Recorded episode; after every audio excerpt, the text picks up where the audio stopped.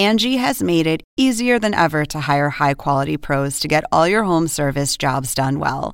Just bring them your project online or with the Angie app, answer a few questions, and Angie will connect you with local pros who match your specific needs. Or book a service instantly at an upfront price. So join the millions of homeowners who use Angie to care for their homes and get your next home service job done well. Download the free Angie mobile app today or visit Angie.com. That's A N G I.com. Angie has made it easier than ever to hire high quality pros to get all your home service jobs done well. Just bring them your project online or with the Angie app, answer a few questions, and Angie will connect you with local pros who match your specific needs. Or book a service instantly at an upfront price. So join the millions of homeowners who use Angie to care for their homes and get your next home service job done well. Download the free Angie mobile app today or visit Angie.com. That's A N G I.com. Oppenheimer presenta. Llega a usted por cortesía de SAP. Innovación e inteligencia para enfrentar los desafíos en América Latina. Arcos Dorados.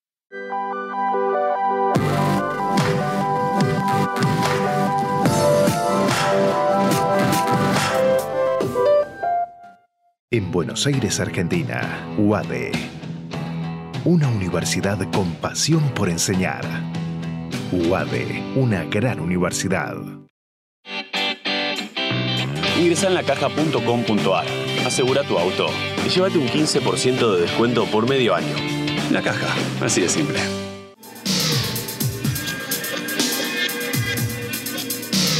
Jinglo, líderes en administración integral de capital humano. ¿Sabías que según un estudio de la Universidad de Oxford, casi la mitad de los trabajos actuales podrían dejar de existir en 10 años? La inteligencia artificial llegó para quedarse. ¿Cómo te va a afectar la automatización? ¿Cuáles son los trabajos del futuro? Andrés Oppenheimer te lo cuenta en su nuevo libro, Sálvese quien pueda. Y no te quedes atrás. Encuéntralo en librerías.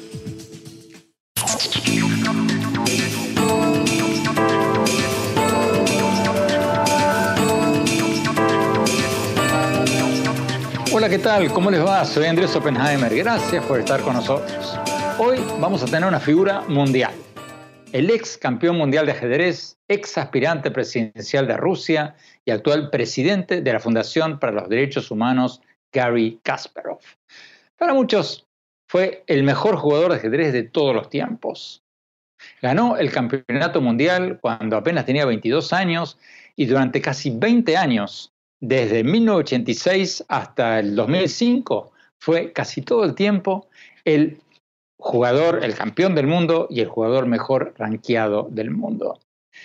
Y también pasó la historia por muchos otros motivos. En 1997, Gary Kasparov perdió una serie de seis partidos contra la supercomputadora Deep Blue de IBM y se convirtió en el primer campeón mundial de ajedrez en perder contra una computadora. Y años después, escribió varios libros sobre el futuro de la humanidad en la era de la inteligencia artificial. Después de su retiro del ajedrez, fundó un movimiento opositor en Rusia y en el 2008 se presentó como, o anunció su intención de presentarse como candidato a presidente de Rusia. Después acusó a, se retiró su postulación y acusó al régimen de Vladimir Putin de haber obstaculizado, de haber puesto trabas legales a su candidatura. Y bueno, después de eso, Kasparov se mudó a Estados Unidos y creó la Fundación para los Derechos Humanos y la Iniciativa para Renovar la Democracia, dos organizaciones no gubernamentales que dirige, preside hasta el día de hoy. Es un hombre fascinante que, como lo van a ver hoy, como lo conocemos muchos, no tiene pelos en lengua. Vayamos directamente a la entrevista. Gary Kasparov, muchas gracias por estar con nosotros.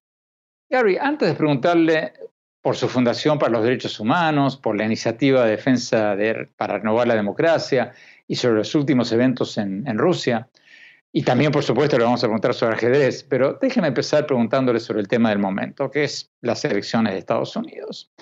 Usted ha pintado un panorama bastante catastrófico si Trump llega a ser reelecto. ¿Por qué? ¿Qué, es lo que más teme? Hay muchas razones. Creo que nos llevará tiempo comprender el impacto de Donald Trump en la vida política de Estados Unidos y cuánto daño ha hecho. Donald Trump lo ha tirado todo por la borda. Simplemente demostró que el sistema político, que se basa demasiado en la tradición y el honor de la clase política, es muy fácil de atacar y finalmente de destruir por populistas de cualquier tendencia. En 2016, la campaña política de Donald Trump tiró por la borda muchas normas tradicionales y estableció nuevas reglas para la política estadounidense. Y podemos decir que en las elecciones de Trump se normalizó su estilo de campaña, su lenguaje, su comportamiento escandaloso de atacar a sus oponentes ignorando las reglas del respeto. Pero su reelección en 2020 podría ser mucho peor, porque justificará su práctica política, justificará todo lo que hizo en cuatro años porque en 2016 mucha gente podía decir, tal vez Trump podría mejorar, el trabajo lo va a cambiar. No, absolutamente no. Y no es que el trabajo más codiciado en los Estados Unidos, tal vez en el mundo entero desde el punto de vista político, haya cambiado a Trump. Es todo lo contrario. Trump hizo todo lo posible para cambiar su trabajo, para alimentar su insaciable apetito de poder y dinero. Y si con ese historial Trump pudo doblegar el sistema y utilizar todos los trucos a su alcance para ser reelegido, las consecuencias de esa reelección de Trump se sentirán mucho más allá que en Estados Unidos. No será solo una amenaza existencial para la democracia estadounidense, sino que pondrá en peligro las alianzas de los Estados Unidos en todo el mundo. Envalentonará a todos los dictadores del mundo, porque verán que el faro de esperanza para millones y millones de personas que viven en países autoritarios y totalitarios, los Estados Unidos de América, ahora está siendo conquistada por un populista que se preocupa solo por él mismo, su familia y sus intereses personales. Trump ha dicho que si él pierde las elecciones, Estados Unidos se va a convertir en un país socialista.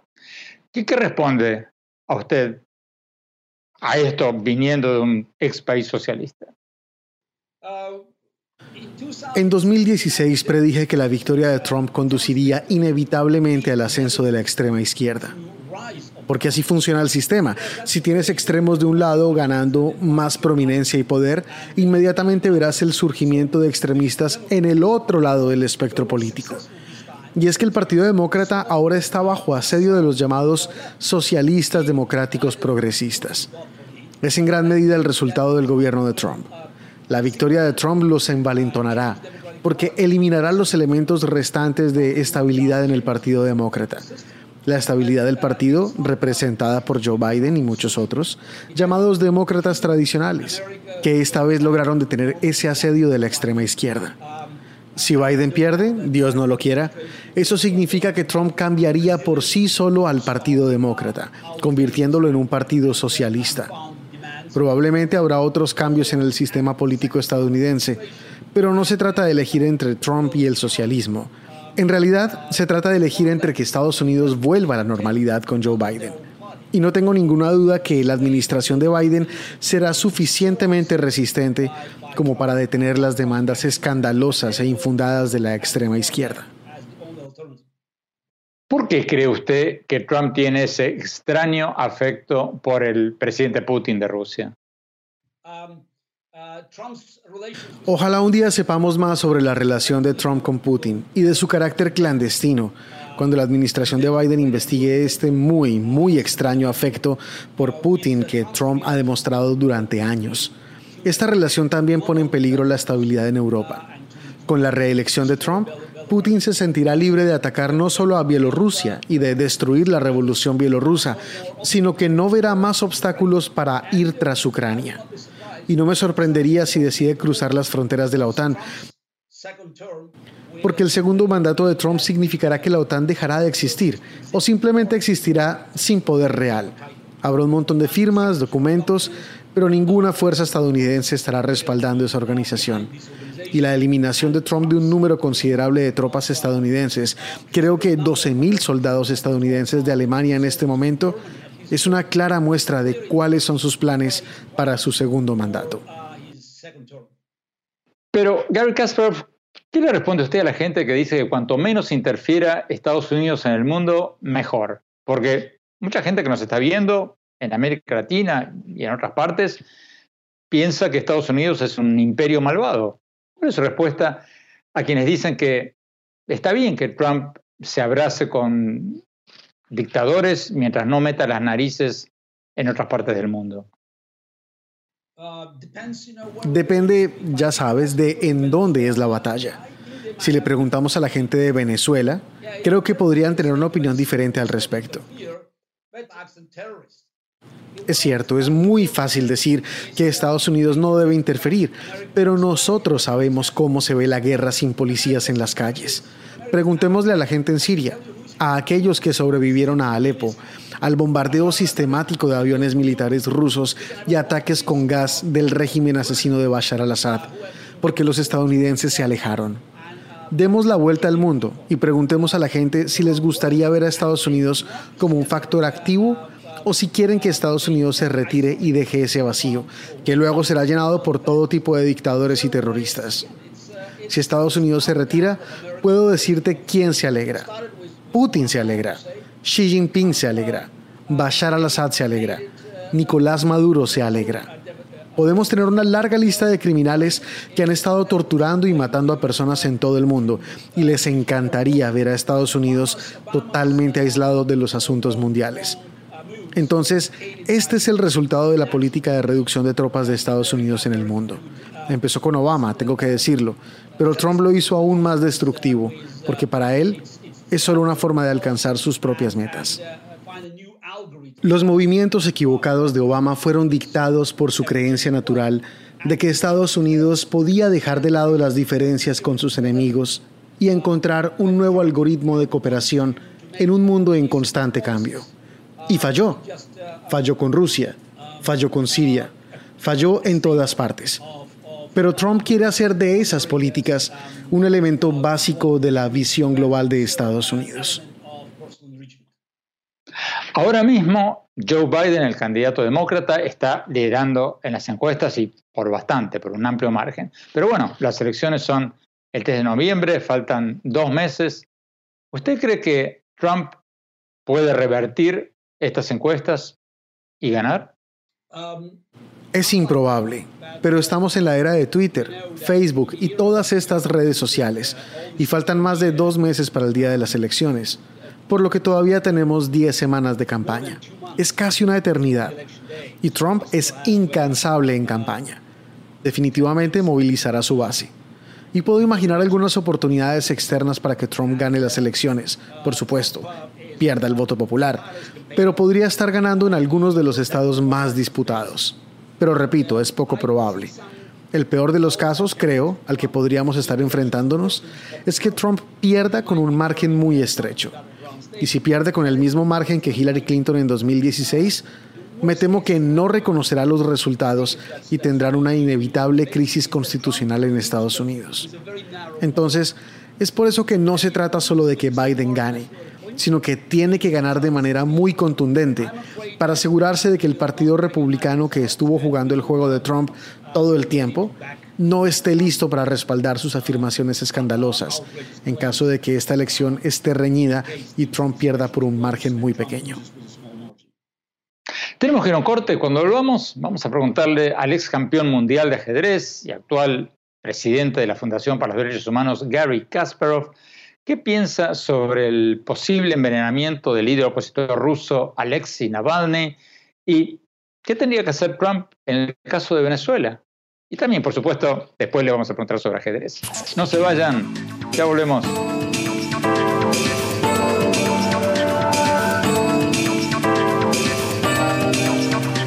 ¿Sabías que según un estudio de la Universidad de Oxford, casi la mitad de los trabajos actuales podrían dejar de existir en 10 años? La inteligencia artificial llegó para quedarse. ¿Cómo te va a afectar la automatización? ¿Cuáles son los trabajos del futuro? Andrés Oppenheimer te lo cuenta en su nuevo libro, Sálvese quien pueda. Y no te quedes atrás. Encuéntralo en librerías.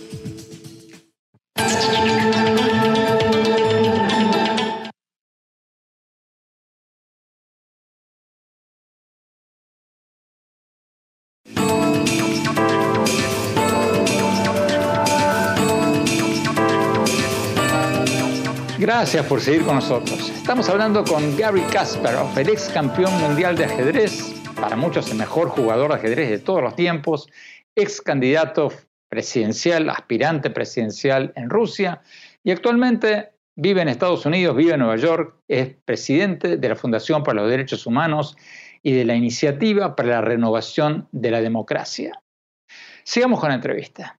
Gary Kasparov, usted fue líder de la oposición rusa e incluso un aspirante presidencial en Rusia después de ser campeón mundial de ajedrez. Y bueno, sigue las noticias sobre Rusia muy pero muy de cerca. ¿Qué está pasando ahí? ¿Qué está pasando con el líder opositor Alexei Navalny? Putin niega que lo envenenó. ¿Usted qué dice? Uh, si miras el historial de los opositores de Putin, sus enemigos, han sido asesinados, baleados, envenenados o murieron repentinamente por causas extrañas o por un ataque al corazón. Es una larga lista y sangrienta, y la lista sigue aumentando. Rezo para que Alexei Navalny sobreviva. Gracias a Dios ahora está en Berlín, en manos de médicos alemanes que dejaron muy en claro que había sido envenenado. Y el veneno que usaron para atacar el cuerpo de Navalny proviene del mismo grupo que el veneno que se usó contra Skripal en el famoso caso en el Reino Unido, cuando agentes de la KGB fueron tras uno de sus desertores, el espía ruso desertor. Y la inteligencia británica, científicos británicos, pudieron descubrir el complot. Y gracias a eso es que conocemos la sustancia química que se ha utilizado para los ataques en Salisbury en el Reino Unido. Es asombroso que el mundo esté impávido, tratando no de encontrar excusas, pero sí de sembrar algún tipo de dudas cuando no las hay. No hay duda alguna. Necesitamos acción. Y ahora mismo veo muy poco de ello en Europa y por supuesto nada en Estados Unidos. Espero que el mundo libre reconozca que dictadores como Putin nunca se detienen por sí mismos. Deben ser detenidos. Putin, bueno, el gobierno ruso dice que no le ha hecho nada al líder opositor Navalny. Ahora, usted, Gary Kasparov, ¿qué le dice a los escépticos que dicen que sería demasiado obvio que Putin mandara envenenar al principal líder opositor de Rusia? Es una tontería absoluta, porque si se tratara de uno o dos casos, sí, diríamos que es lo obvio, pero a él no le importa, y eso es lo que lo une a Trump y a otros aspirantes a dictadores. Él mira el resultado, ve que tiene un problema con Alexei Navalny, mira a Bielorrusia ahora, el país vecino, donde su homólogo, el dictador bielorruso Lukashenko, está teniendo problemas con la gente en las calles, sabe que Navalny es muy popular, especialmente entre los jóvenes rusos, porque ha sido muy, muy constante en develar casos de corrupción desenfrenada en Rusia. Y cuando Putin ve todo eso, busca una solución simple. Y la solución simple es simplemente darle una patada. Es una larga lista de crímenes como, ya sabes, el genocidio en Siria, la anexión del territorio ucraniano. ¿Y qué pasó? nada. Hasta ahora, desde el punto de vista de Putin, hagas lo que hagas, sin importar lo que sea, nunca se paga el precio. A él no le importan las apariencias. Los dictadores simplemente consideran lo que les funciona o no. Y esa es, por cierto, y lo repito, la forma en la que Trump ve al mundo. Es por eso que todo lo que Trump crea que puede hacer, lo hará. Pero hará aún más porque al final del día las cosas para Trump están divididas entre las que funcionan para él y las que no. No hay más, no hay moral que valga. Tenemos que ir a un corte. Cuando volvamos, vamos a preguntarle al ex campeón mundial de ajedrez y actual presidente de la Fundación para los Derechos Humanos, Gary Kasparov, qué tendría que hacer Trump para ayudar a restablecer la democracia en Venezuela. No se vayan, ya volvemos.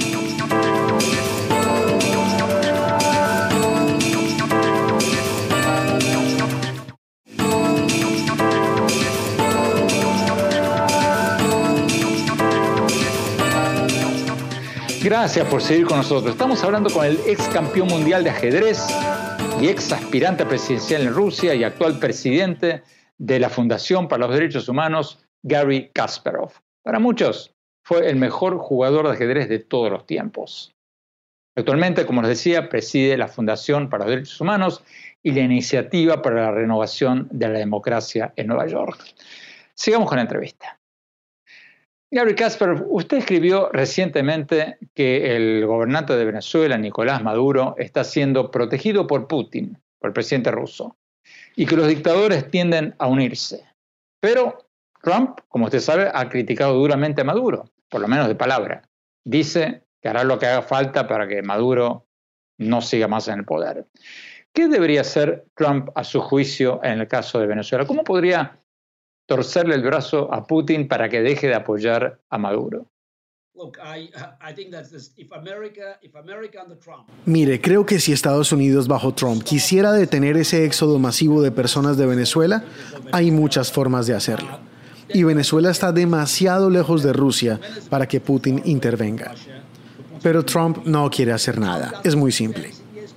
El régimen de Maduro es bastante único, porque no es solo el régimen el que casi no tiene apoyo entre los venezolanos. No solo trafica con petróleo, como muchas dictaduras, sino también con drogas. Es un régimen criminal. Y creo que Estados Unidos, bajo un liderazgo fuerte, podría haber jugado un papel más decisivo en la región. Y nuevamente, para aquellos necesitados en América Latina que dicen, oh, Estados Unidos ha jugado un papel negativo, lo siento, pero solo hace falta ver la resolución de las dictaduras de izquierda en el continente y lo que sucedió con los países que sufrieron este destino. Y Venezuela, uno de los países más ricos de la región, potencialmente con un gran futuro, fue arruinado por los chavistas. Y ahora con Maduro, ya sabes, es un Estado que debería ser expulsado de las organizaciones internacionales, porque es un Estado criminal, es un grupo de narcotraficantes que dirige un show.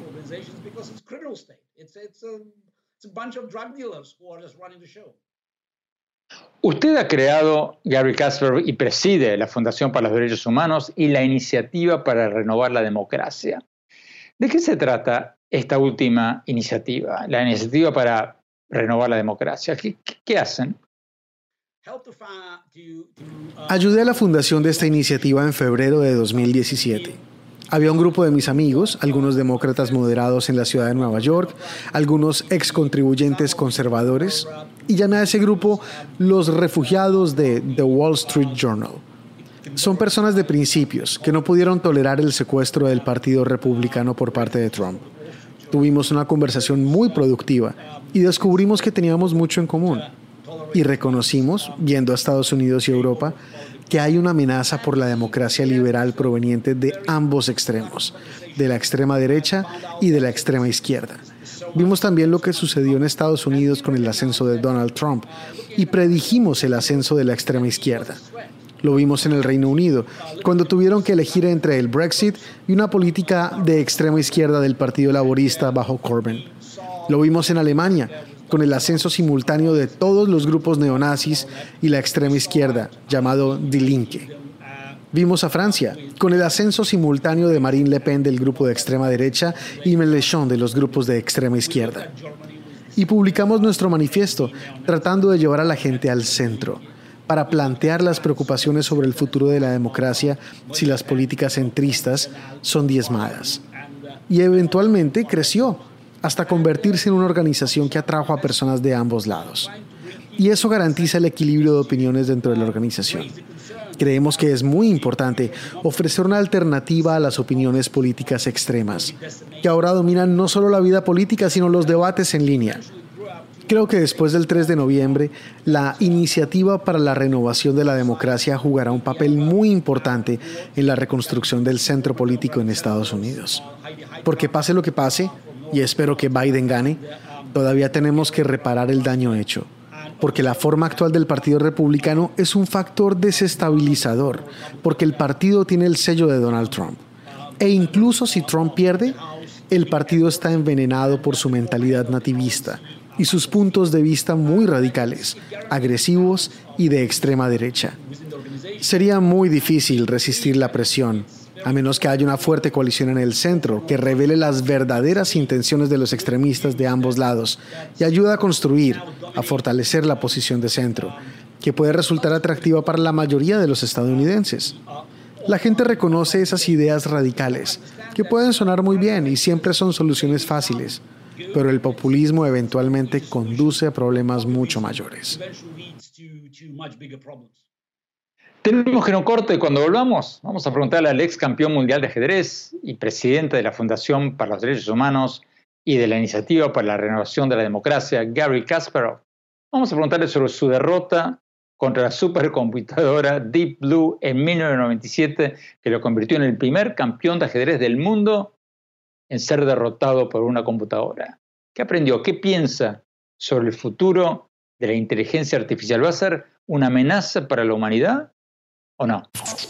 No se vayan, ya volvemos.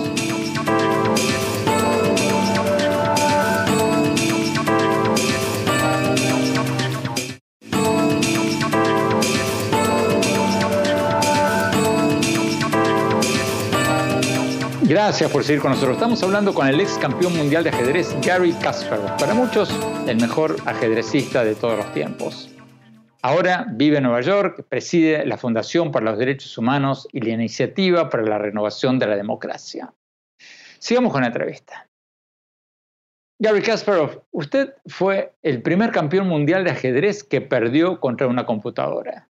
Perdió contra la supercomputadora Deep Blue de IBM allí en 1997 en un campeonato de seis partidos.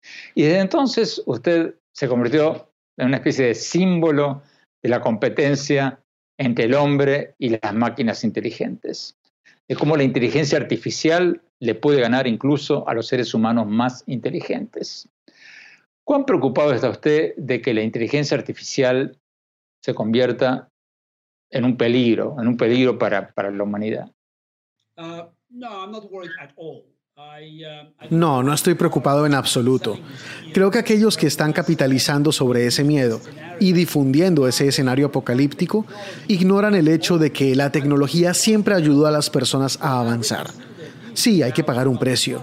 No quiero parecer insensible. Muchas industrias se verán afectadas por la inteligencia artificial y estas nuevas tecnologías. Pero al mismo tiempo, ya sabes, nos ayudan a sobrevivir las crisis. En este momento vivimos en una época de pandemias y creo que ahora mucha gente considerará sus puntos de vista sobre la tecnología. Porque, ya sabes, tener automóviles sin conductor ahora es mucho más atractivo, porque no se pueden contagiar el virus el pasajero y el conductor. Lo mismo ocurre con el uso de robots en los hospitales, en la industria de los servicios y en casi todos los lugares públicos. Pero lo más importante es que tenemos que reconsiderar nuestro papel en la colaboración hombre-máquina. Eso es lo que creo que es absolutamente necesario para nosotros, para tener un mejor futuro y más brillante. Durante tantos años, durante décadas, hemos estado enseñándoles a las personas a actuar como máquinas. Y ahora nos sorprende que estas personas solo sepan hacer trabajos que están en peligro de ser reemplazados por máquinas. Esto es por una sencilla razón, porque nos hemos enfocado en aprender cosas que las máquinas pueden hacer mejor que nosotros. Así que tenemos que entender que nuestro papel está cambiando. Y si nos adaptamos a esos cambios, si nos adaptamos a los nuevos desafíos, creo que la inteligencia artificial será un gran aliado y no un enemigo. Usted muchas veces bromea que fue el primer profesional del mundo del conocimiento que perdió su trabajo por una máquina inteligente. ¿Usted cree que los robots y la inteligencia artificial van a destruir más trabajos de los que van a ayudar a crear en un futuro próximo, en un futuro lejano? Las nuevas tecnologías siempre acaban con las industrias antiguas y crean otras nuevas. Es un equilibrio. Ahora, como dije, no quiero sonar insensible porque entiendo que la gente está realmente preocupada, pero se trata de que averigüemos la naturaleza misma de los trabajos que estamos haciendo. Una de las investigaciones realizadas por McKinsey mostró que solo el 4% de los trabajos de tiempo trabajado en los Estados Unidos requiere una creatividad humana media. Solo 4% requiere creatividad humana media lo que significa que el 96% de los trabajos están condenados. Yo los llamaría trabajos zombies. Son trabajos que están muertos, pero simplemente no lo saben todavía. Por lo tanto, es muy importante para nosotros visualizar este futuro en el que los trabajos, los nuevos trabajos, demandarán de nosotros cualidades humanas únicas. No es un desafío fácil, porque no se trata solo de empleos o de políticas en el lugar de trabajo o de las oficinas. Todo comienza con la educación. Solo tenemos que empezar a reconsiderar el futuro, porque el futuro será dramáticamente diferente de lo que tenemos hoy. Y no será un cambio incremental, sino muy disruptivo. Y creo que mucha gente se siente incómoda con el potencial cambio disruptivo. Tenemos que ir a un corte. Cuando volvamos, vamos a preguntarle al ex campeón mundial de ajedrez y actual presidente de la Fundación para los Derechos Humanos, Gary Kasparov, ¿qué pasa con el ajedrez hoy en día? ¿Se ha convertido en un juego mejor o peor de cuando él era campeón mundial? No se vayan, ya volvemos.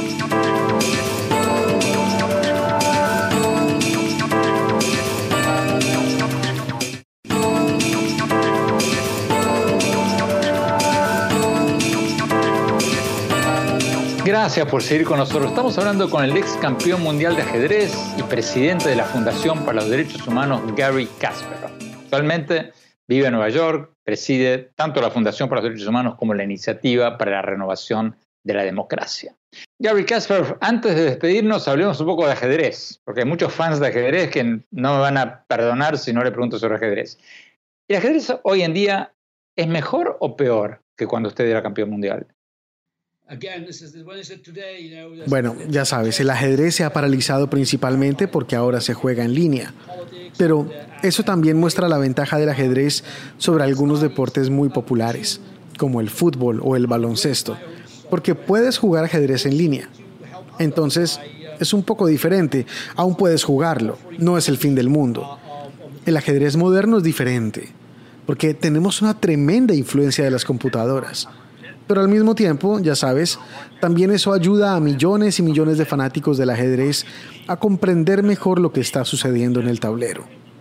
Ya no son solo los pocos elegidos, la élite, los que pueden decir lo que está haciendo Magnus Carlsen, nuestro actual campeón mundial. Ahora puedes mirar tu pantalla, presionar un botón, ya sabes, simplemente deslizar el dedo sobre una tableta y te dice exactamente lo que está sucediendo. Ahora es un juego diferente, porque perdió ese velo de secretismo. Ya no es un tipo de misterio que solo pueden revelar muy pocos grandes jugadores en el mundo. Pero también, ya sabes, ayuda a que el ajedrez se expanda, porque muchas más personas están jugando ajedrez y eso es fenomenal y sigue aumentando. Y si bien es cierto que esta crisis de COVID-19 paró los torneos y afectó el bienestar de algunos de los ajedrecistas, de la mayoría de los ajedrecistas, al mismo tiempo trajo nuevas personas al mundo del ajedrez, porque pasan tiempo frente a sus ordenadores, frente a sus pantallas. Y el ajedrez definitivamente ofrece una gran oportunidad para pasar el tiempo libre. Definitivamente es algo bueno, porque ya sabes, mientras la gente está en casa, frente a sus computadores, la cantidad de personas jugando ajedrez solo puede ir en aumento. Y vemos más y más niños jugando ajedrez. Por lo tanto, el juego no se ve tan afectado como los juegos que se juegan en el interior o al aire libre. Y yo he descubierto que el ajedrez, como siempre, ha sobrevivido al adaptarse a los desafíos de una era en particular. Y ahora el juego está cambiando.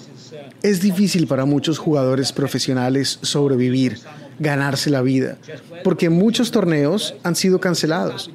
Pero al mismo tiempo estamos viendo el auge del ajedrez profesional en línea y es bastante alentador. ¿Qué piensa del actual campeón mundial de ajedrez Magnus Carlsen? ¿Usted lo hubiera ganado si hubiera jugado con él siendo campeón mundial?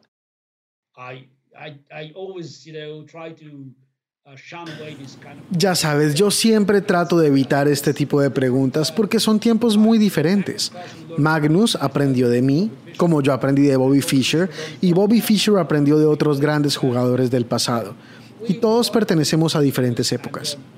Creo que cualquier discusión hipotética sobre la fuerza relativa de los jugadores que nunca se conocieron es, ya sabes, un desafío Puedes tener debates también con fanáticos del fútbol sobre quién fue el mejor jugador de la historia, Pelé, Maradona o Messi, y no creo que alguna vez se pongan de acuerdo en una sola respuesta.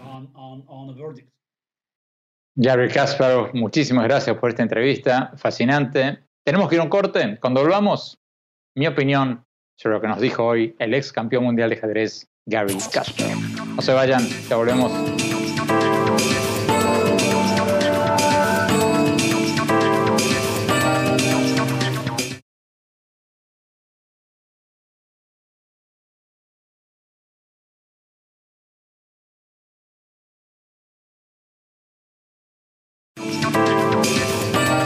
Muchas gracias por seguir con nosotros. Fue un verdadero lujo tener con nosotros hoy a Gary Kasparov, el ex campeón mundial de ajedrez, para muchos el mejor jugador de ajedrez de todos los tiempos. Fue, como contábamos en el programa, aspirante presidencial en Rusia y actualmente preside la Iniciativa para la Renovación de la Democracia y la Fundación de los Derechos Humanos, dos organizaciones no gubernamentales en Nueva York. Tal como lo vieron, Kasparov no tiene pelos en la lengua. Fue durísimo con Putin, con el presidente de Rusia, se mostró durísimo en el programa de hoy contra Nicolás Maduro, durísimo contra Trump. A mí me pareció duro sobre todo cuando dijo que un triunfo de Trump no solo amenazaría, sería una amenaza existencial para Estados Unidos, sino que sería una amenaza existencial para todo el mundo. ¿Por qué? Porque según Kasparov, un triunfo de Trump alentaría a los aspirantes a dictadores en todas partes. Porque ellos dirían, Trump no solo sigue abrazándose con dictadores como Vladimir Putin o Kim Jong-un, el Corea del Norte, mandando un mensaje que, bueno, da lo mismo si uno es electo democráticamente o no, sino que también alentaría a muchos populistas en todas partes a tratar de asumir cada vez más poderes, acaparar cada vez más poderes. ¿Por qué? Porque muchos presidentes electos, aunque sea democráticamente en otras partes del mundo, se dirían a sí mismos, bueno, si Trump puede decir públicamente que merece un tercer mandato presidencial, a pesar de que la Constitución de Estados Unidos se lo prohíbe, ¿por qué no puedo hacerlo yo en mi país? Algunos de ustedes dirán que Kasparov tiene razón, otros de ustedes le darán la razón a Trump. Yo solo quiero preguntarles si les parece bien que Trump diga que tendría que poder quedarse en el poder más allá de lo que permite la Constitución de Estados Unidos. O que haya sugerido que la mayoría de los indocumentados mexicanos en Estados Unidos son supuestamente criminales y violadores.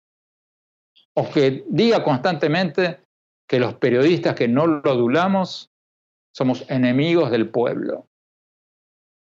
O que si él no gana las elecciones presidenciales en noviembre, va a ser por un fraude electoral de sus rivales y tantas otras cosas.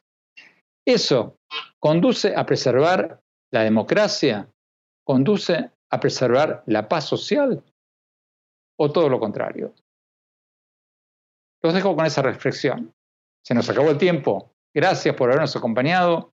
Los invito, como siempre, a visitarme en mi blog, mi blog de política, economía, tecnología e innovación, en el sitio web andresopenheimer.com. Si nos visitan por primera vez ahí, les vamos a mandar gratuitamente el primer capítulo de mi libro Sálvese quien pueda.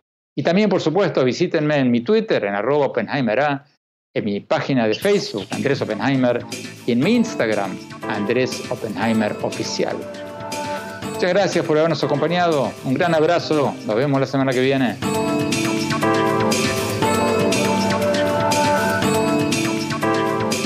Oppenheimer presenta. Llega a usted por cortesía de SAP. Innovación e inteligencia para enfrentar los desafíos en América Latina. Arcos Dorados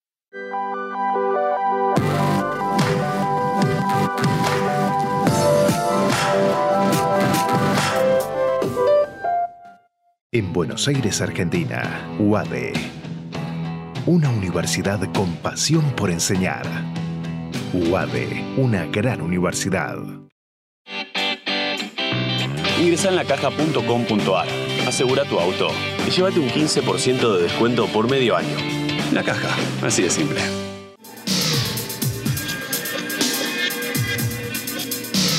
Gingroup, líderes en administración integral de capital humano. ¿Sabías que según un estudio de la Universidad de Oxford, casi la mitad de los trabajos actuales podrían dejar de existir en 10 años? La inteligencia artificial llegó para quedarse. ¿Cómo te va a afectar la automatización? ¿Cuáles son los trabajos del futuro? Andrés Oppenheimer te lo cuenta en su nuevo libro, Sálvese quien pueda. Y no te quedes atrás. Encuéntralo en librerías.